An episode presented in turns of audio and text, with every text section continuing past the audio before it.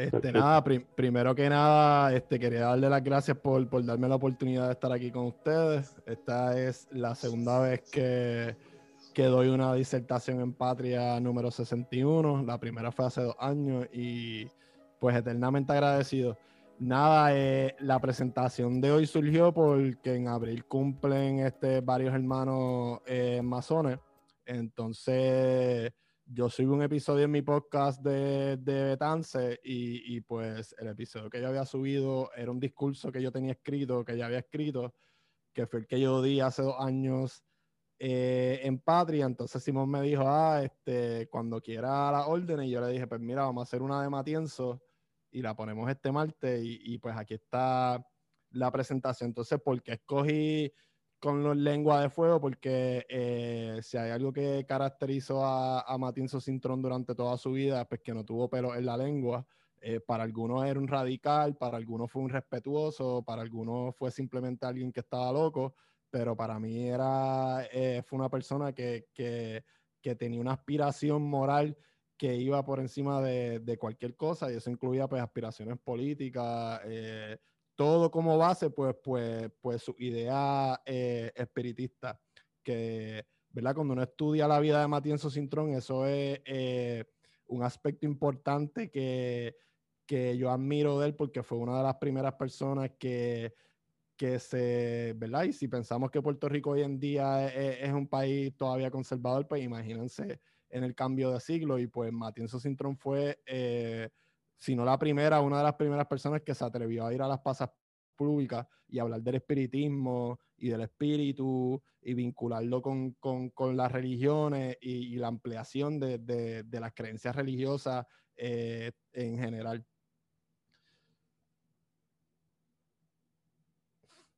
Este, nada, Manuel Matienzo, eh, que es el papá de Rosendo Matienzo Cintrón, arribó en Puerto Rico y se fue a vivir al pueblo de Ceiba y allí conocí y se enamoró de quien se convirtió su esposa, Cruz Cintrón que Estos son los papás de Matienzo Cintrón. Matienzo Cintrón nació el 22 de abril de 1855. Eh, tuvo un afecto particular con su hermana Josefina. Este, la mamá de Rosendo murió eh, a una temprana edad y, esos amores eh, maternales pues se lo dio su hermana eh, Josefina, quien él describe que el amor filial que el cielo quiso que no fuera mi madre fue la que en unión de mi padre veló incesantemente por mi cuanelo maternal hasta su muerte.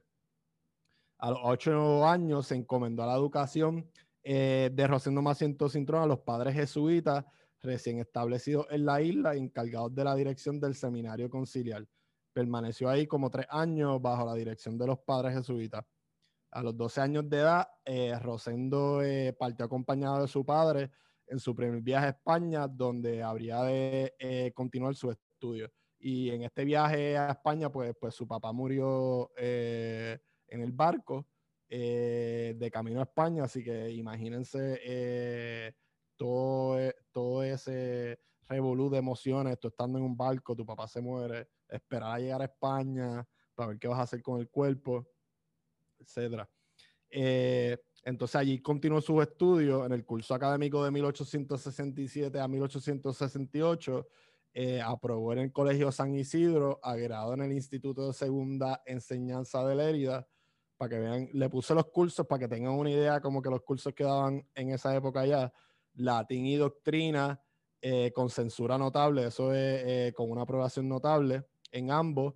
Después tomo latín y geografía como alumno de enseñanza libre, lógica ética, matemática, historia natural, eh, fisiología e higiene.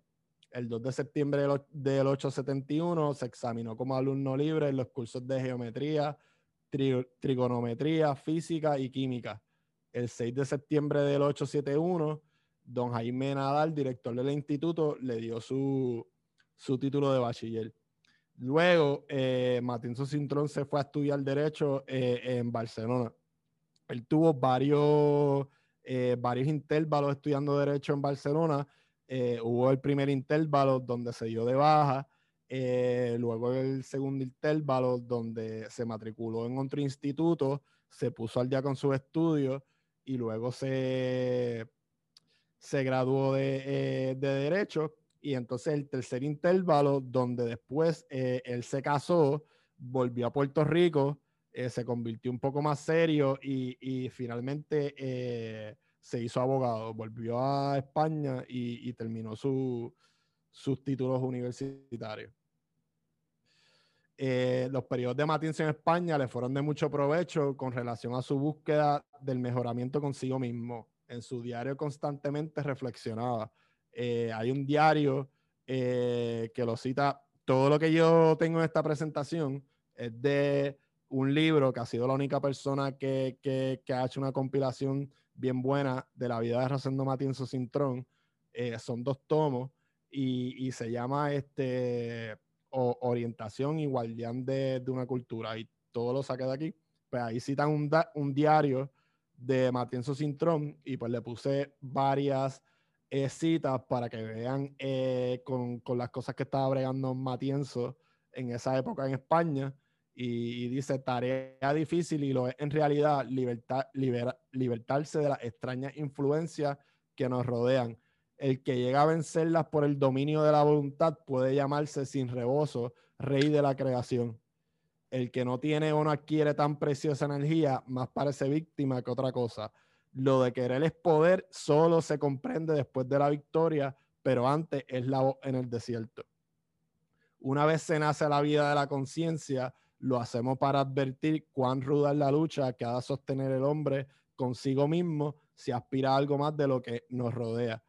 Cuando reconocemos un vicio, cuando vemos olvidada y vilipendiada la virtud y ofuscada las conciencias, debemos clamar muy alto que se cumpla la ley sagrada del deber pero es preciso que nuestros actos justifiquen y den autoridad a nuestras palabras. Ahora voy a resumir brevemente eh, la vida de Matienzo Cintrón eh, en la masonería. El 24 de mayo del 1885 fundó la respetable logia por venir de Fajardo y se llamó de esa manera eh, para recordar su logia madre en Barcelona, que se llamaba de la misma manera. El 28 de junio del 885, la Gran Logia Provincial extendió la dispensa a la respetable Logia Porvenir de Fajardo. Eh, como en aquella época se vivía eh, la época de, la persecución de los autonomistas y de los masones, en donde nuestro hermano fundador eh, fue encarcelado, pues Matienzo Cintrón usaba el seudónimo de Boom. Matienzo Cintrón también fue el excarcelado, pero el grupo de Matienzo Cintrón eh, ellos pagaron una fianza y, salieron en libertad. Eh, se mudó a Mayagüez, donde estableció una relación íntima con su hermano Santiago R. Palmer. Palmer lo invitó a formar parte de su despacho legal y de su notaría. Cuando Palmer lo invitó a Mayagüez, Matienzo Cintrón todavía no era eh, profesionalmente una persona establecida y, y, pues él siempre se vio agradecido con, con Santiago de Repalmer por, por darle esa oportunidad y por invitarlo a participar de su despacho legal y de su notaría. Y fue aquí donde eh, Matienzo creció profesionalmente y, y masónicamente. Eh, tan, tanto fue el agradecimiento que tuvo con Santiago Repalmer que Matienzo lo nombró padrino eh, de su primer hijo, el cual no lo dejaron bautizar eh, en la iglesia porque el párroco sabía que Santiago Repalmel y Matienzo Cintrón eh, eran masones. El 14 de junio del 886 dimitió al cargo de venerable maestro de la respetable logia por venir de Fajardo. El 21 de marzo del 1887 solicitó oficialmente su traslado a la logia Delfia de Mayagüez, quedando formalmente afiliado el 23 de abril del 1887. El 5 de febrero del 1887 fue elevado a cargo de segundo vigilante. El 27 de marzo del mismo año fue promovido al puesto de primer gran vigilante. El 26 de marzo del 1888 era, era designado diputado gran maestro eh, de la Gran Logia Soberana de Puerto Rico. Ostentaba también el cargo de muy sabio maestro del capítulo de San Juan, número 8 del grado, del grado 18. Eh, esto alto los cuerpos se hallaban en Mayagüez y operaban bajo la jurisdicción del Supremo Consejo de Colón. Eh, a partir del 27 de diciembre fue elevado a la, dignidad eh, de ministro de Estado y gran orador del Soberano Concitorio San Juan número 2 de, del grado 32. Al año siguiente tomó de la mano de su benefactor y hermano Santiago Repalmer el mallete de gran maestro de la masonería puertorriqueña. Luego de ser gran maestro, ocupó sin reparo eh, la gran segunda vigilancia y, y, disputado gran maestro.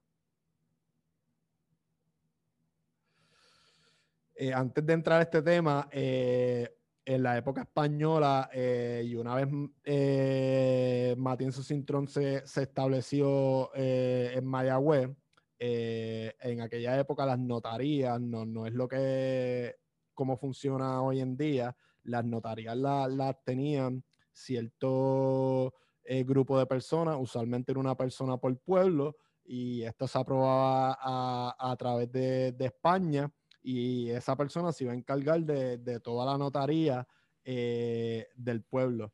Y pues una vez Matienzo se, pasó el permiso de en España de notario, eh, pasó del despacho de Mayagüez y, se mudó a Yauco y, después de Yauco eventualmente eh, terminó en donde iba a ser eh, su residencia por el resto de su vida, eh, Ponce. durante la época española y antes del cambio de soberanía, a Matienzo Cintrón se les reconoce por tratar de, unir los bandos de Muñoz, de Muñoz Rivera y José Barbosa cuando se dio el, famoso pacto de, de Praxea y Segasta que, ese pacto era, eh, el partido se unió con el Partido Nacional y, se gasta, pues le daba la carta autonómica a, los puertorriqueños. Barbosa y los ortodoxos puros, pues ellos se separaron porque ellos creían en, una república eh, en una república constitucional y, una, y no en una, en una monarquía eh, constitucional. Y pues Matienzo Cintrón se le él eventualmente apoyó el pacto de Segasta y Muñoz Rivera, eh, pero trató de, que no desunieran eh, ambos partidos. ahora pasamos al cambio de soberanía. Puerto Rico, desde el 1800 1897 era una provincia autónoma de España y fue invadido el 27 de julio de 1898 por las tropas del ejército y la Marina de Guerra de Estados Unidos como consecuencia de la intervención en la guerra entre España y Cuba de 1895. En el 1895 eh, reanudó la, la guerra de independencia de Cuba con España. Anteriormente había habido una guerra de 10 años eh, reanudó la guerra, eventualmente explotó el Maine en Cuba y pues eso fue lo que llevó a, a, la guerra hispanoamericana. España declaró la guerra a Estados Unidos el 21 de abril del 898 y Estados Unidos hizo lo propio el 25 de abril eh, de ese mismo año. Eh, las operaciones militares de la invasión hasta el 12 de agosto, cuando representantes de ambos beligerantes firmaron en Washington, D.C. un protocolo de paz. hay que señalar que aquella guerra en solo cubano no tenía repercusión en Puerto Rico, que por aquellas fechas continuaba en paz, sufriendo el despótico, eh, corrupto, atrasado y abusivo dominio. Eh, abusivo y dominio español.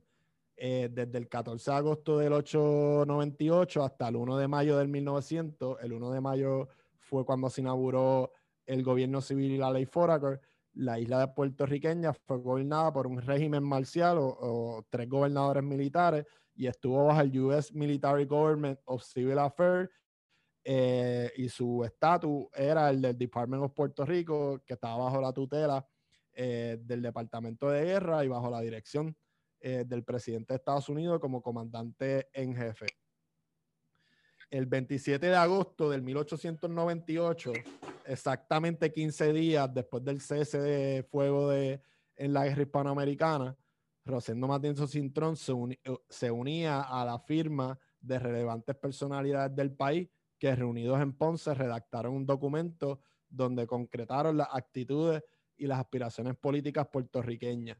Y dice, acatamos la soberanía de Estados Unidos de América pidiendo que al devolverle las leyes se fundamente en los principios consignados en este documento o en otros semejantes igualmente inspirado en la equidad.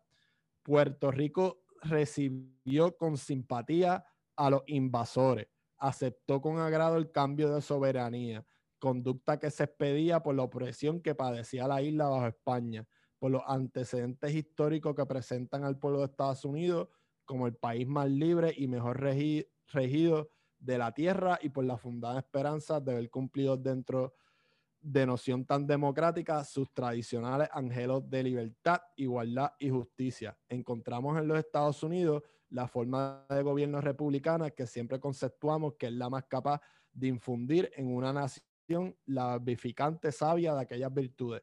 Aceptamos ser un estado más dentro de la Unión para afirmar la personalidad del pueblo puertorriqueño, aceptando, entre tanto, las transformaciones que el Congreso estime necesarias de acuerdo con el grado de cultura y civismo del país.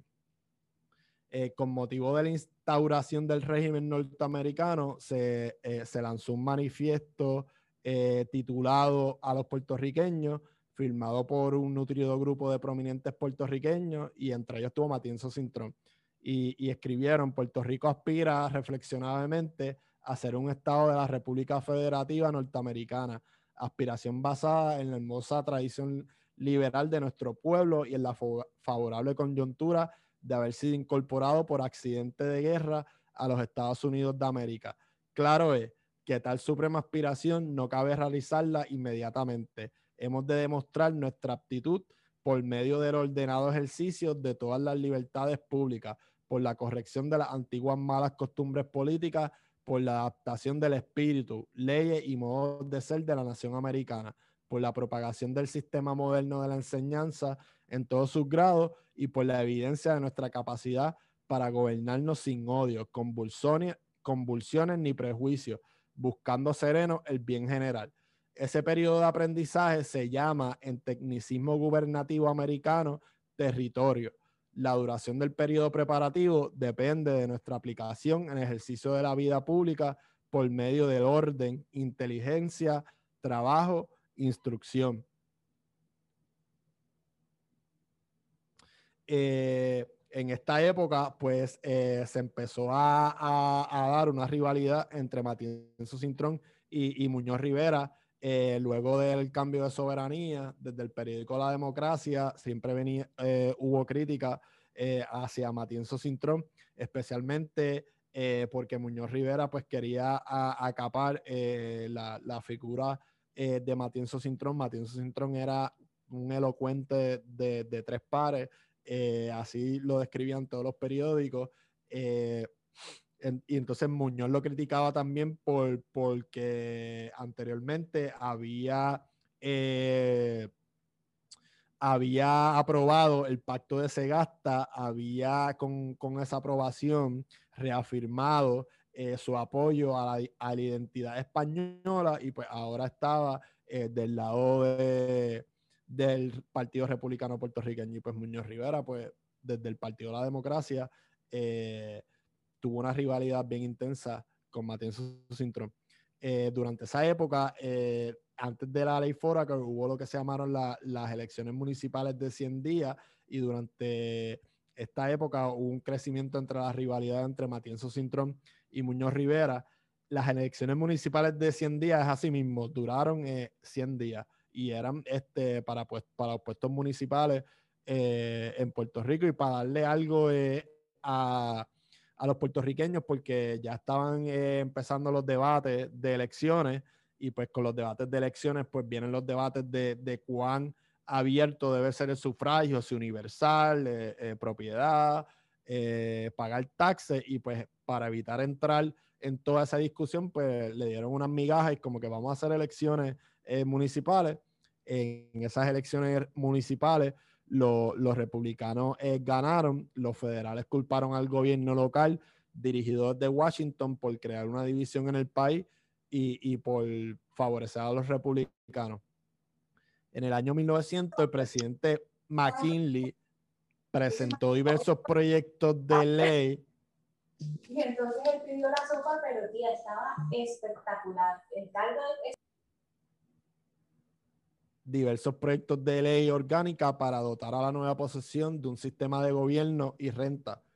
Eventualmente se aprobó la ley Foraker, eh, que en su eh, proyecto original pues, incluía la ciudadanía para los puertorriqueños, la ciudadanía americana eh, y la incorporación como territorio. Obviamente, pues esto fue muy radical para la posición de los norteamericanos y, la ley Foraker terminó siendo una legislación territorial muy restrictiva que partió de la premisa de que los habitantes nativos de Puerto Rico carecían de las condiciones para gobernarse y requerían de la tutela, dirección, supervisión y mando e imperio de las autoridades federales de Estados Unidos.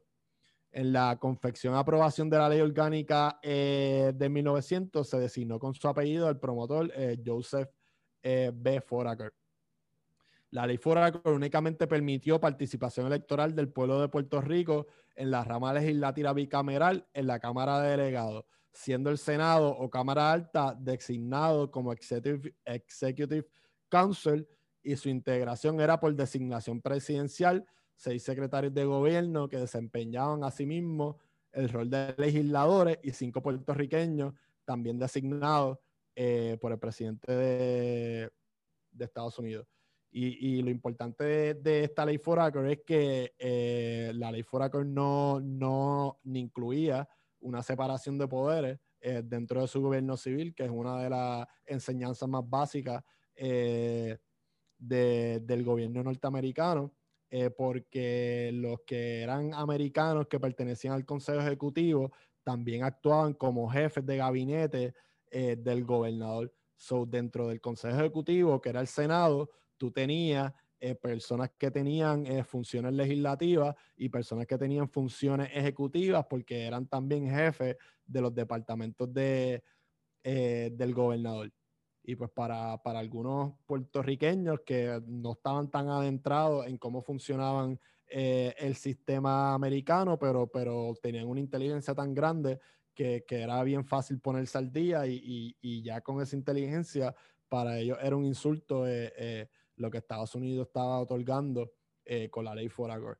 David M. Hetfield, un ex decano de Derecho de la Universidad de Puerto Rico y uno de los primeros constitucionalistas del país, planteó que el acta Foraker, a pesar de ciertas medidas de gobierno propio, venía impuesto sobre la isla por un poder imperial con la intención de realizar drásticos cambios legales y políticos. Ninguna medida o ley del gobierno territorio tendría vigencia a menos que armonice con la práctica y la ley norteamericana, ni estaba esta imposición basada en otra cosa que la fuerza, pues el dominio por los americanos nunca fue eh, sometido eh, a plebiscito popular.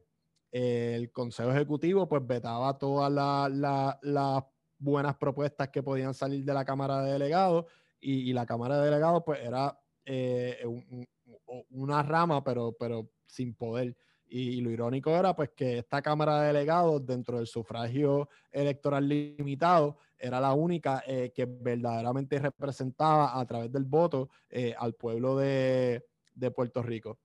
En las primeras elecciones para determinar los miembros de la Cámara de Delegados de Puerto Rico eh, se celebraron con la asistencia única del Partido Republicano Puertorriqueño.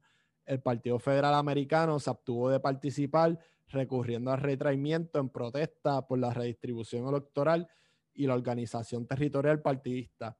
Eh, cuando empezó la ley Fora, el Consejo Ejecutivo se reunió primero. Habían dos, republicanos, eh, dos federales y uno que supuestamente era independiente.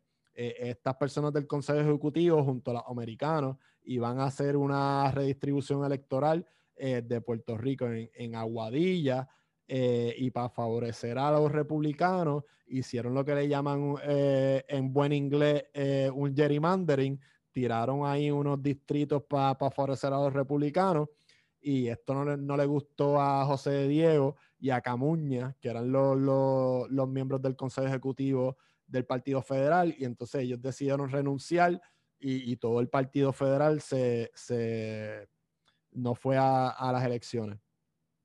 Eh, cuando se estaba discutiendo eh, en las vistas congresionales eh, la, ley Foraker y, enmiendas a la ley Foraker, el, general Davis fue varias veces a expresar que el 99% de los puertorriqueños tienen el tacto y la capacidad requerida para poder desempeñar las responsabilidades gubernamentales, asegurando que sería beneficioso para todo el establecimiento de un régimen civil en Puerto Rico. A lo que a que él se refiere con, que los puertorriqueños tenían el tacto y la capacidad requerida para poder desempeñar esas responsabilidades, pues que debían de ser integrados eh, como territorio y darle eh, sus debidas protecciones y, derechos, viniendo de un general eh, que gobernó la isla. Julio H. Ena, desde Nueva York, condenó la ley Foraker. El hermano Jena, pues, pues formó parte de la famosa Liga de Patriotas de Eugenio María de Hostos. Eugenio María de Hostos fundó la Liga de Patriotas cuando hubo el cambio de soberanía eh, la Liga de Patriotas no tuvo mucho éxito, en parte porque fue criticada por el periódico La Democracia y Muñoz Rivera. Eh, Muñoz Rivera le dijo loco a, Eugenio María de Hosto porque no había estado 40 años en, Puerto Rico y, casi nadie le hizo caso a, Eugenio María de Hosto. Y pues esta Liga de Patriotas, eh, que estaba inspirada en lo que se conoció como la Liga de Paz de República Dominicana, en la cual Hosto participó del hermano Gregorio Luperón, eh, pues tenía eh, tres personas que eran Julio Jena, Senogandía y Hostos que, pensaban diferente y fueron a, a, Washington, D.C. a reunirse con el presidente McKinley eh, para pedirle un plebiscito para que los puertorriqueños se expresaran. No le hicieron caso a nadie de la Liga de Patriotas y pues aquí Muñoz Rivera y Barbosa, pues, pues, y, Matienzo Cintrón y todos los demás eh, desde el principio pues estuvieron eh, de acuerdo eh, con desfilar con los militares y, con, y, con no hacer un, llamado o una protesta silenciosa como le llamaba Jena. Pues Jena, representada dentro de la Liga de Patriotas, ese sentimiento anexionista, Jena junto a Roberto H. Todd fue a donde el asistente del Navy para esa época, Roosevelt, y le dio todos los planes de, de, dónde estaban los españoles aquí en Puerto Rico y por eso es que escuchamos a veces eh, en nuestro diario vivir que, que políticos dicen que, que, los americanos fueron invitados. Los americanos no fueron invitados, ellos invadieron, pero sí hubo, eh, ¿verdad? Eh, personas como Jena y Todd que fueron y le dieron esos planes. Pues Jena declaró en Nueva York que los Estados Unidos había repudiado la deuda contraída con Puerto Rico, la bandera de unión emblema representativo de las libertades humanas, se había convertido en símbolo de opresión y coloniaje. Gen instó al pueblo insular a rechazar la ley Foraker, negándose a participar en la negociación del nuevo régimen y yendo al retraimiento, lo que equivaldría a una silenciosa protesta. El 21 de junio de 1900, en la primera reunión del Consejo Ejecutivo, Matienzo expresó agradecimiento con los Estados Unidos a nombre y en representación del Partido Republicano la concesión del régimen civil. Aseguró que la isla se entregaría con aseguró que la isla se entregaría como un adolescente sin humillación ni jactancia a las discretas lecciones del pueblo americano, sosteniendo su personalidad. ¿Por qué pongo esta frase? Porque eh, para mí representa una manera eh, de expresar maybe eh, lo lejos que estaban los puertorriqueños aquí en la isla de, la visión que se estaba hallando da y la práctica imperialista que, Estados Unidos ya estaba empezando a practicar antes de la guerra hispanoamericana y, y pues causa shock porque dice que se va a entregar como un adolescente sin humillación ni jactancia y después sería él varios años después el que estaría con jactancia y que estaría por ahí eh, criticando al gobierno americano. Así que por eso les puse esa frase para que vieran eh, eh, en cómo Matienzo empezó desde el cambio de soberanía y, cómo finalmente terminó y sus ideales.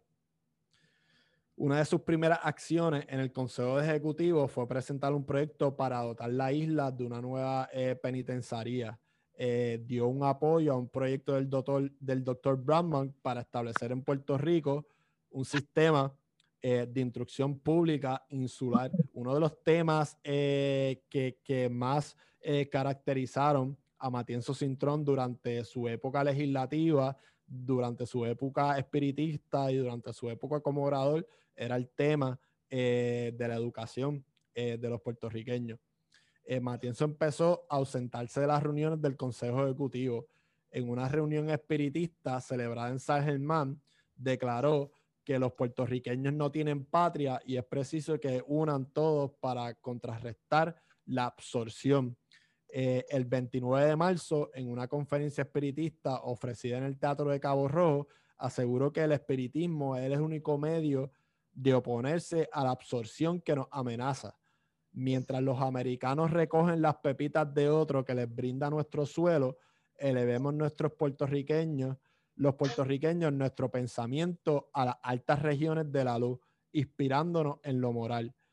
La vida en, la, la vida en aras de la patria no es ofrenda que valga más que el pensamiento en socorro del conflicto de la patria, porque la vida pasa, no se puede dar más que una vez y el pensamiento como espíritu es eterno y se da siempre.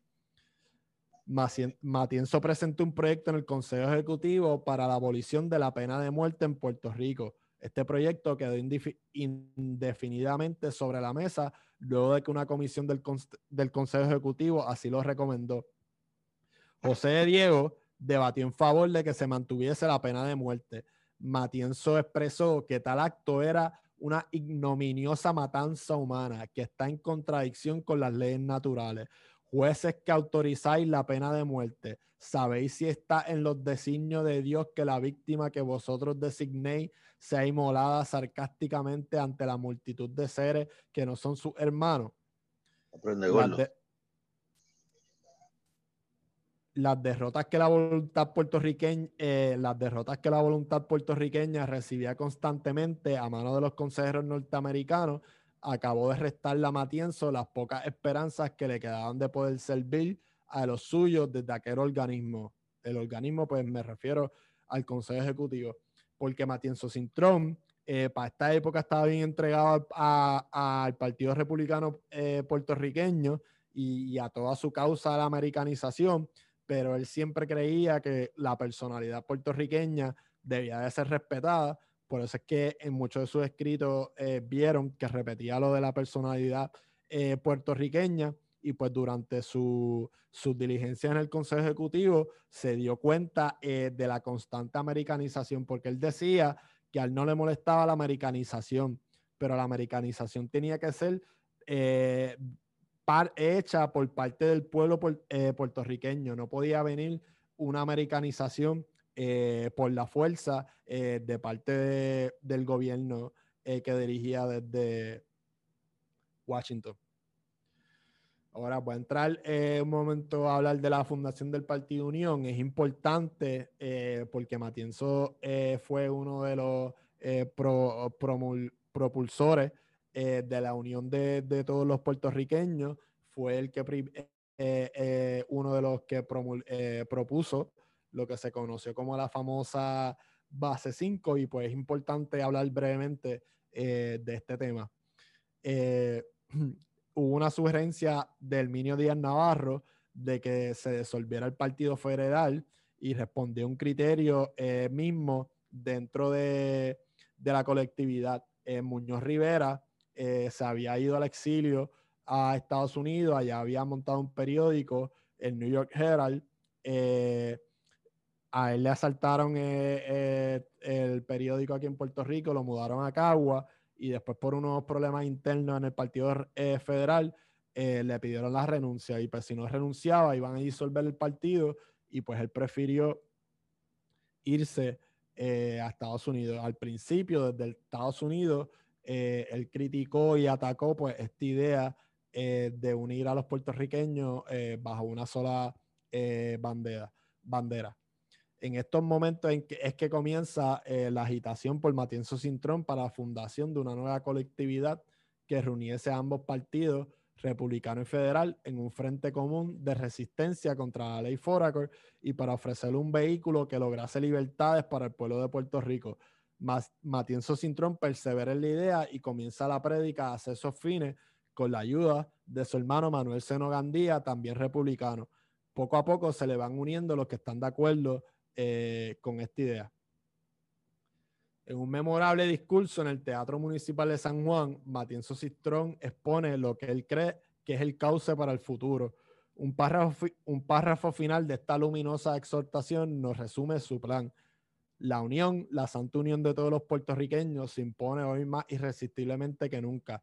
No tardará mucho sin que se nos pruebe que si no hacemos la unión política, pereceremos sin remedio, seremos aniquilados fácilmente. Hoy no se necesitan partidos ni opiniones diversas. Puertorriqueños, oírlo bien. Si nosotros no hacemos la unión y, y permanecemos divididos, distanciados unos de otros, demostraremos plenamente, como yo lo consigné en el Partido Liberal Reformista una vez, que nuestra, impotencia es definitiva y absoluta. Muñoz Rivera regresó a Puerto Rico desde, desde Nueva York y comenzó a trabajar en pro de la formación de la Unión. El 26 de enero de 1904 publicó un manifiesto en el país un párrafo nos indica su pensamiento. La unión no es, no puede ser la obra de un cálculo egoísta, es la florescencia de un sentimiento que brota del alma puertorriqueña. No ha de hacerse para ganar elecciones sin garantía ni para disputar puestos en esos municipios anódinos y en unas cámaras estériles, sin para protestar contra la constitución raquítica de estas cámaras y de estos municipios, reformando fundamentalmente el sistema laborando para sustituir la ley Foraker por una nueva ley en que se reconozca y se defina el derecho de la población criolla a manejarse por sí propia, sin tutelas que la humillen, sin obstáculos que la cohiban, sin extrañas imposiciones que la perturben, proclamando la autoridad de los Estados Unidos y afirmando la autonomía de la región de C, barazada y libre dentro de la federación inmutable y soberana. El movimiento de pensamiento y agitación en pro del establecimiento de la unión, iniciado por Matienzo Cintrón, fue adoptado por muchos miembros del Partido Federal. Dicho partido se reunió en una asamblea los días 18 y 19 de febrero de 1904 en los salones del Hotel Olimpo y bajo la presidencia del hermano Santiago Repalmer y Rizarri. Luis Muñoz Rivera, José de Diego y Santiago Repalmer presentaron una extensa resolución que pedía la disolución del Partido Federal y la creación de una asociación patriótica con el nombre eh, de Unión de Puerto Rico. Y dice así, los que suscriben proponen a la Asamblea la resolución siguiente. Se disuelve el Partido Federal Americano, se constituye una agrupación de patriotas con el nombre de Unión de Puerto Rico.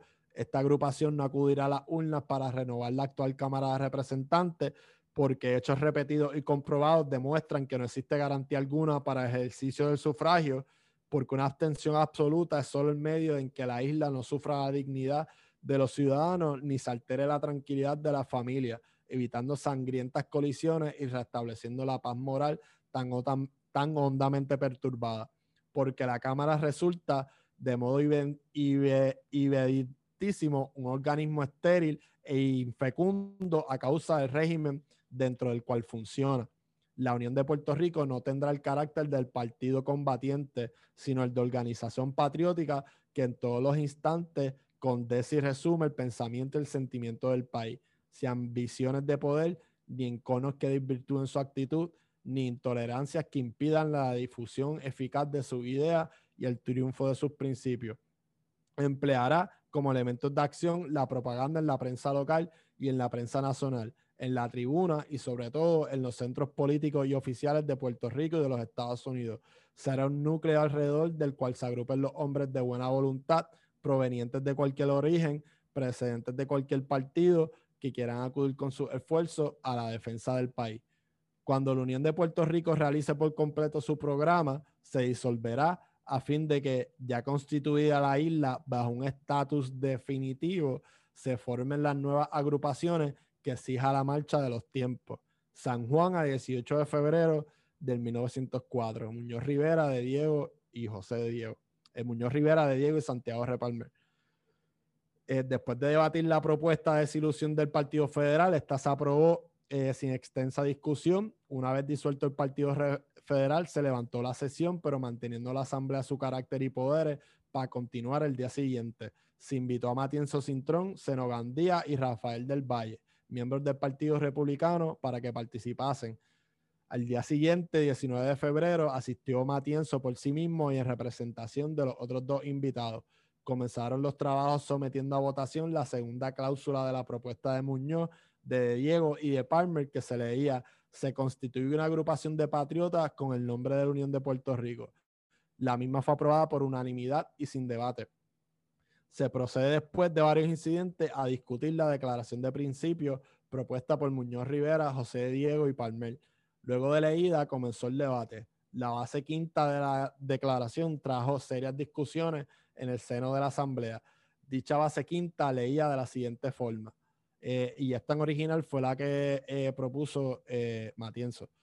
Declaramos que entendemos factible que la isla de Puerto Rico sea confederada a los Estados Unidos de la América del Norte, acordando que ella sea un estado de la Unión Americana, medio por el cual pueda hacernos reconocido el self-government que necesitamos y pedimos y declaramos también que la isla de Puerto Rico puede ser declarada nación independiente bajo el protectorado de las Naciones Unidas, medio por el cual también puede sernos reconocido el self-government que necesitamos y pedimos.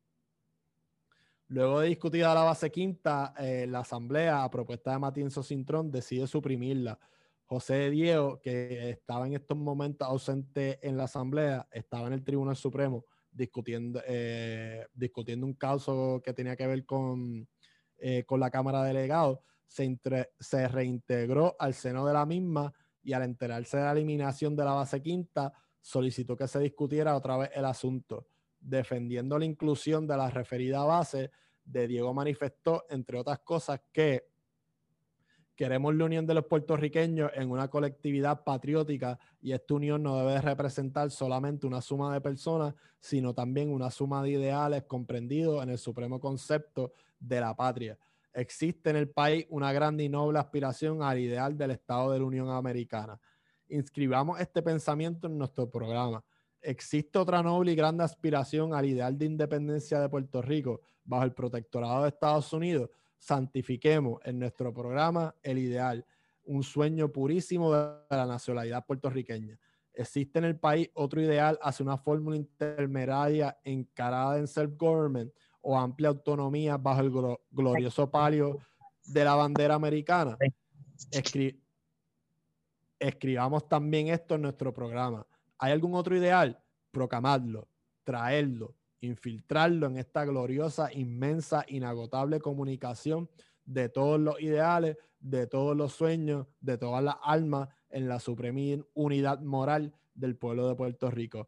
No se diga que en el concepto de ser government esté incluso el de la nacionalidad independiente. Repito, no se diga que en el concepto de ser government esté incluso el de la nacionalidad independiente. Hay naciones como el Turquía que no gozan de self-government. Hay estados, como todos los de la Unión Americana, que gozan de self-government y no constituyen nacionalidad. El self-government es una relación interna del derecho público. El, el concepto de nacionalidad, además de ser una relación interior del derecho político, es una relación externa de derecho de gente. Declaramos y pedimos el self-government. No pedimos, sino declaramos la nacionalidad puertorriqueña o Estado de Puerto Rico en la Confederación Americana.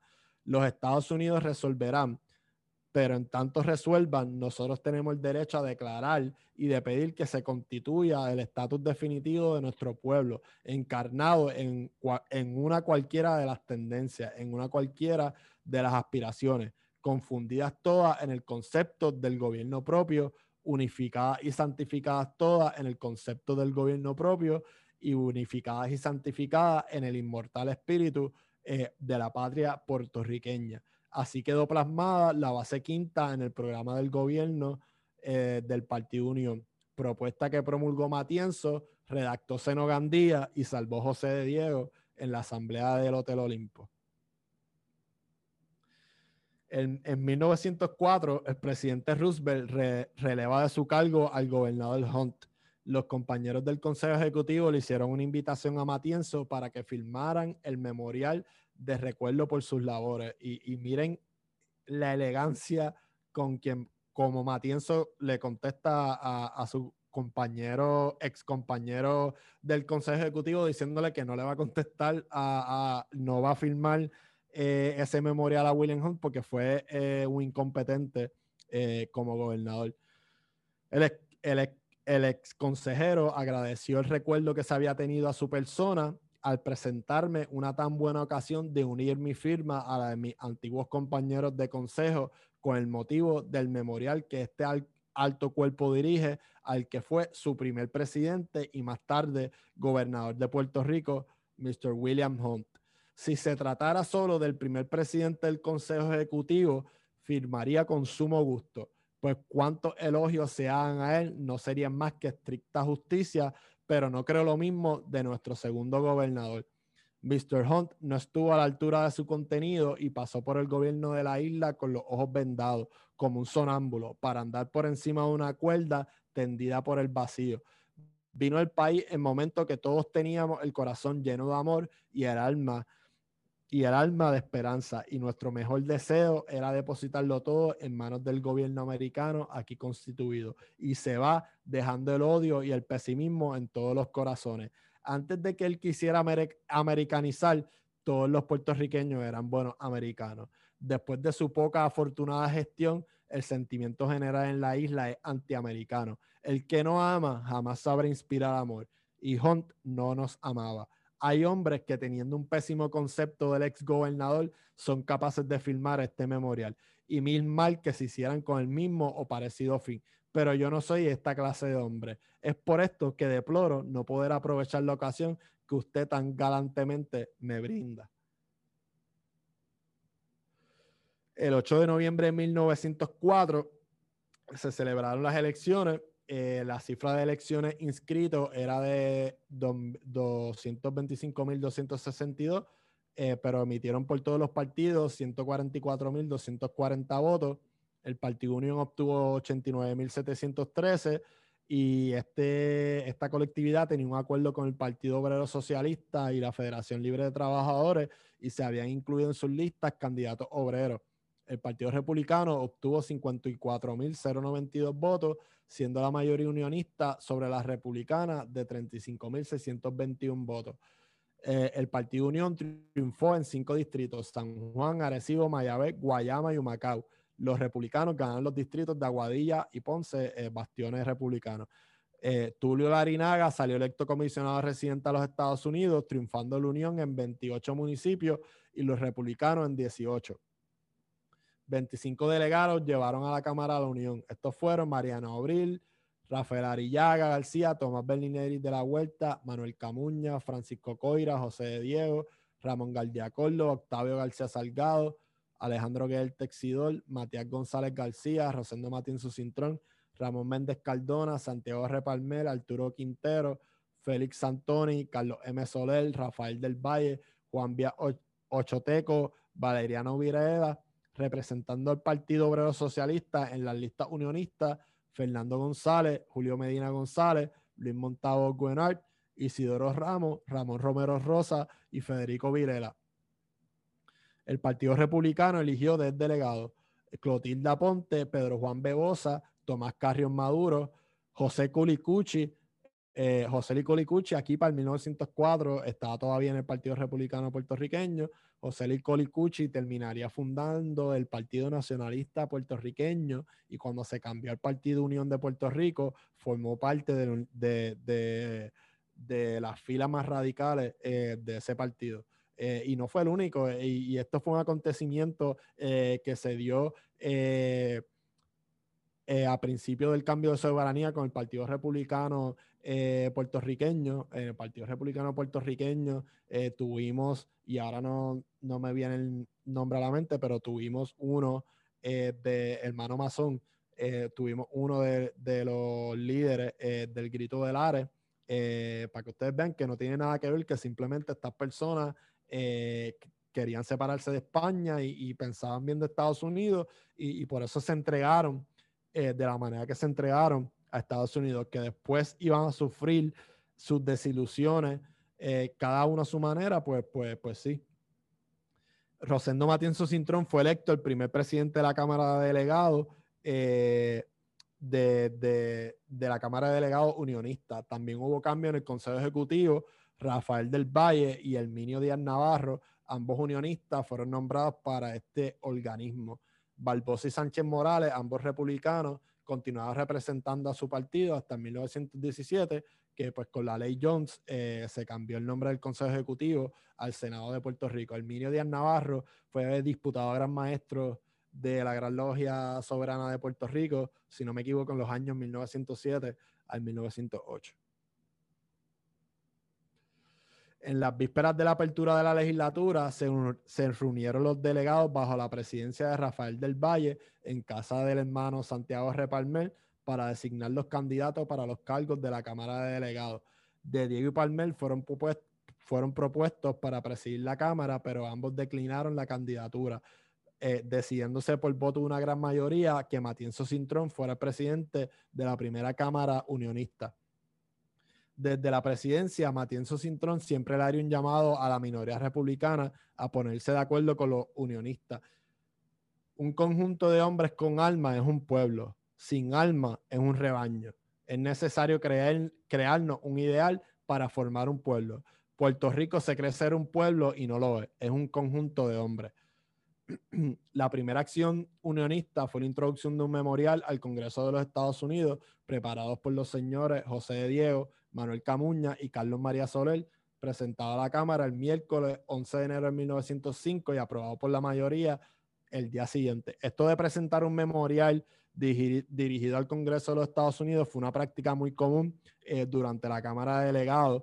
Eh, ambos partidos pues creían, eh, querían la admisión de Puerto Rico como Estado, como estado de, de, la nación americana eh, el Partido Federal era un partido más identificado con la identidad eh, y pues todo ese tiempo, eh, por un periodo, los puertorriqueños estuvieron pidiendo la estadidad y la estadidad y la estadidad hasta que no la, no la querían.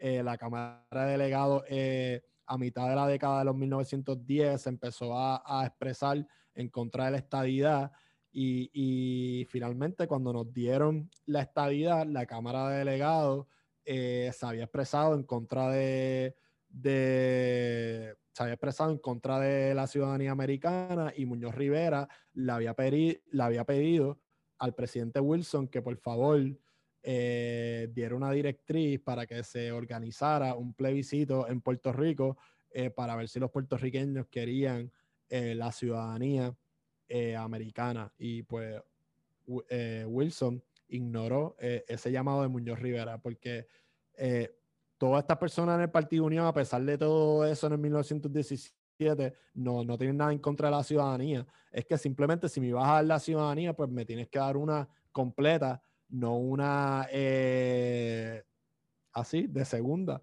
como la que tenemos ahora, o como la que Matienzo Cintrón expresó ¿verdad? Para su tiempo, el novio nunca, porque él murió en el 1913, pero en uno de sus escritos, eh, que forma parte de, una de, las antologías literarias puertorriqueñas más famosas, es la Guachafita Fachafá, que básicamente él habla de cómo la ciudadanía americana que darían a los puertorriqueños sería una ciudadanía de tercer grado, porque primero estarían los blanquitos americanos de Estados Unidos, luego los negros que viven allá en Estados Unidos y, luego después eh, los puertorriqueños desde el 1900 al 1917, eh, la Cámara de Delegados eh, presentó 23 resoluciones slash memoriales eh, en donde pedían la incorporación a la estadidad o rechazaban la ciudadanía americana. Y, pues como les mencioné ahorita, esto es de importancia porque la Cámara de Delegados era la que representaba únicamente con su voto al pueblo y a la soberanía del pueblo de Puerto Rico. Luego, nada fue más importante para los puertorriqueños que el mensaje del presidente Roosevelt al Congreso, documento que contenía una serie de consideraciones sobre Puerto Rico. El mensaje del presidente fue criticado grandemente por el seno unionista. En un telegrama Muñoz Rivera, Matienzo expresa, Recordemos, Roosevelt, que los descendientes del Quijote se sostienen más del honor que del vientre. Fuertes declaraciones. Eh, en, aquella, en esa misma época, cuando llegaron las vacaciones navideñas eh, del año 1906, Matienzo se afilió a la respetable logia Aurora número 7 de Ponce, que ya él pertenecía como miembro eh, honorario desde hace varios años. El juramento lo prestó el 10 de abril de 1906. Inmediatamente después fue elegido orador para el año 1907, cargo por el cual fue elegido por varios años. Además, desempeñó el cargo de miembro de la Comisión de Justicia y Jurisprudencia hasta su muerte en 1913. Al comienzo de la sesión legislativa de 1906, se volvió a presentar un memorial al Congreso de los Estados Unidos donde se pedían enmiendas eh, a la ley Foraker. Ya para el 1906 se podían notar las diferencias dentro del Partido Unionista entre los más liberales, slash radicales o, los más eh, conservadores.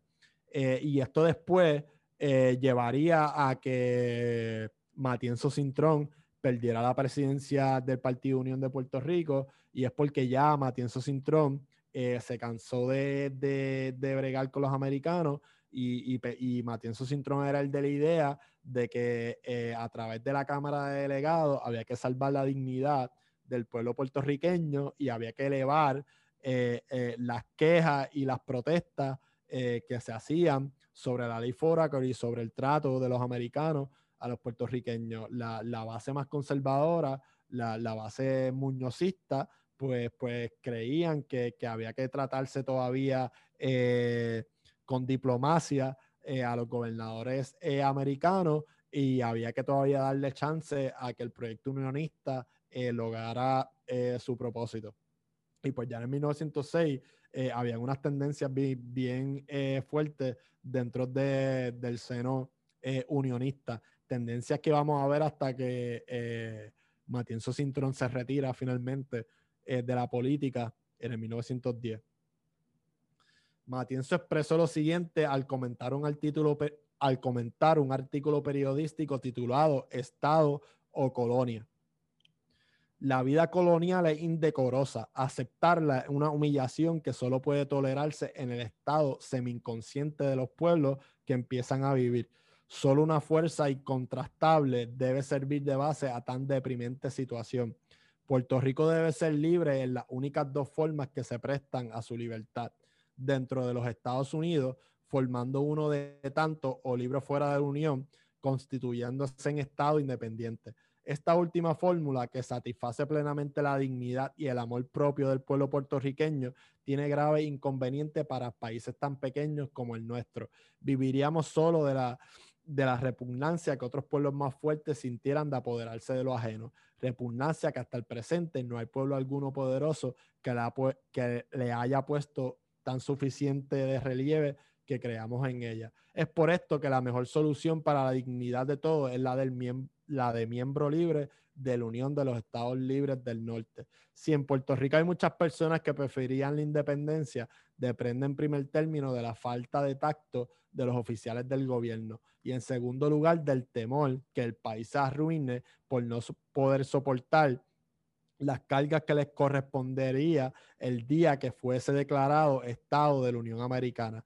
Ambos vales pasarán cuando nos convenzamos de que la independencia sería el más caro e inestable de los gobiernos para Puerto Rico. Y cuando las cámaras y el país quieran cumplir con su obligación, poniendo a raya a esos malos americanos que desde las oficinas del gobierno desprestigian su país y ponen en ridículo ideas pura americanas, mezclándolas con procedimientos y métodos absolutistas propios de la idiosincrasia particular del personaje que sufre con deleite en su departamento la ilusión de que es un pequeño zar. Ahí le está tirando indirectamente a Muñoz Rivera porque Muñoz Rivera buscaba ya dentro del Partido Unión pues, pues más libertades autonómicas eh, y, y reformas a, la ley que no buscaba necesariamente eh, uno de estos dos caminos, ya sea la admisión a la Unión o eh, el establecimiento eh, de Puerto Rico como un Estado independiente. So, lo, que, lo que escuchamos en nuestra vida pública diaria de,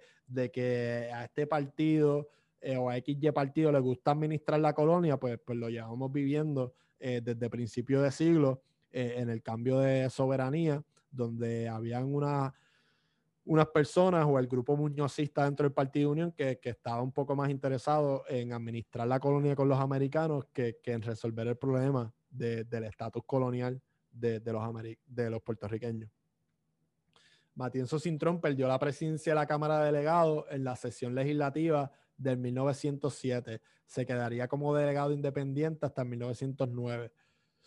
La sesión legislativa de 1909 tuvo una de las mejores composiciones en toda la historia política de Puerto Rico. El Partido Unión contaba en sus filas en la Cámara de Delegados con una mezcla de la vieja guardia del partido y los jóvenes radicales que llegaban por primera vez al cuerpo. En la Cámara de Delegados había una marcada división entre los muñozistas y el, y el grupo de jóvenes delegados admiradores de Matienzo Cintrón. En este grupo de jóvenes delegados se encontrarían Luis Lloren Torres y, y, Nemesio, y Nemesio Canales. Y, y, y, pues ya no tanto Muñoz, eh, Matienzo Cintrón, pero a través de, de Luis Lloren Torres y, Nemesio Canales, pues iban a, a dar esas críticas a, la sección muñozista dentro del Partido Unión, que todavía no atacaba eh, como estas personas pensaban que, que, debía hacerse y como, como ellos pensaban que debía organizarse eh, las protestas en contra de, de la ley Foraker. Y esta, esta composición legislativa de la Cámara de Delegados del 1909 es súper importante porque esta fue eh, la que se le conoció con el famoso eh, tranque eh, del presupuesto. El tranque del presupuesto fue que la Cámara de Delegados no quiso aprobar el presupuesto y entonces hubo un tranque en el gobierno, no se pudo empezar el año en el gobierno.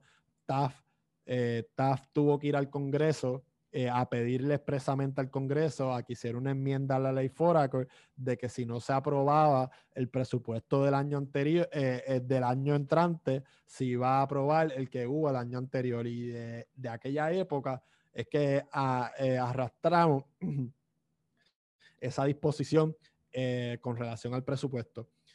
Hubo un incidente eh, en el brindis del quinto aniversario del Partido Unión. Eh, José Diego eh, se reunieron en un restaurante, todos los miembros del Partido Unión, los más importantes. en la mesa principal estaba José Diego. a su derecha estaba Muñoz Rivera, a su izquierda estaba Rosendo Matinzo Cintrón. Eh, Muñoz Rivera hizo una, una, una elocuente disertación de, su carrera política, de cuáles eran los planes en el Partido Unión, y al final, como sabía que Lloren Torres era parte y era el líder de, esos jóvenes delegados que, admiraban a Matienzo Cintrón, eh, hizo un brindis, invitó al brindis a Matienzo Cintrón y a Lloren Torres, y allí mismo, públicamente, al frente de todo el mundo, Matienzo Cintrón y, y Lloren Torres se negaron a unirse al brindis con Muñoz Rivera. Eh, como les expliqué, en la sesión legislativa del 1909 se dio lo que se conoce como el famoso tranque eh, del presupuesto. No se llegado a un acuerdo con el presupuesto y el presidente Taft, eh, en resumen, nos dijo, nos dijo mal agradecido. Y entonces eh, Matienzo Cintrón contestó y, y, expresó lo siguiente eh, como contestación al mensaje del presidente Taft. El país tiene libertad de pensar, de hablar, de reunión. Pues pensamos, eh, pues pensemos, hablemos, reunámonos y resolvamos nuestro destino. No esperemos que nadie lo resuelva por nosotros. No seamos necios, no vendamos nuestra tierra. Levantemos industrias para que nuestro dinero no sea ausente. No seamos puente del paso del numerario que atraemos con los productos de la tierra, sino caja del caudal de donde atesoramos prudentes reservas para los días tristes.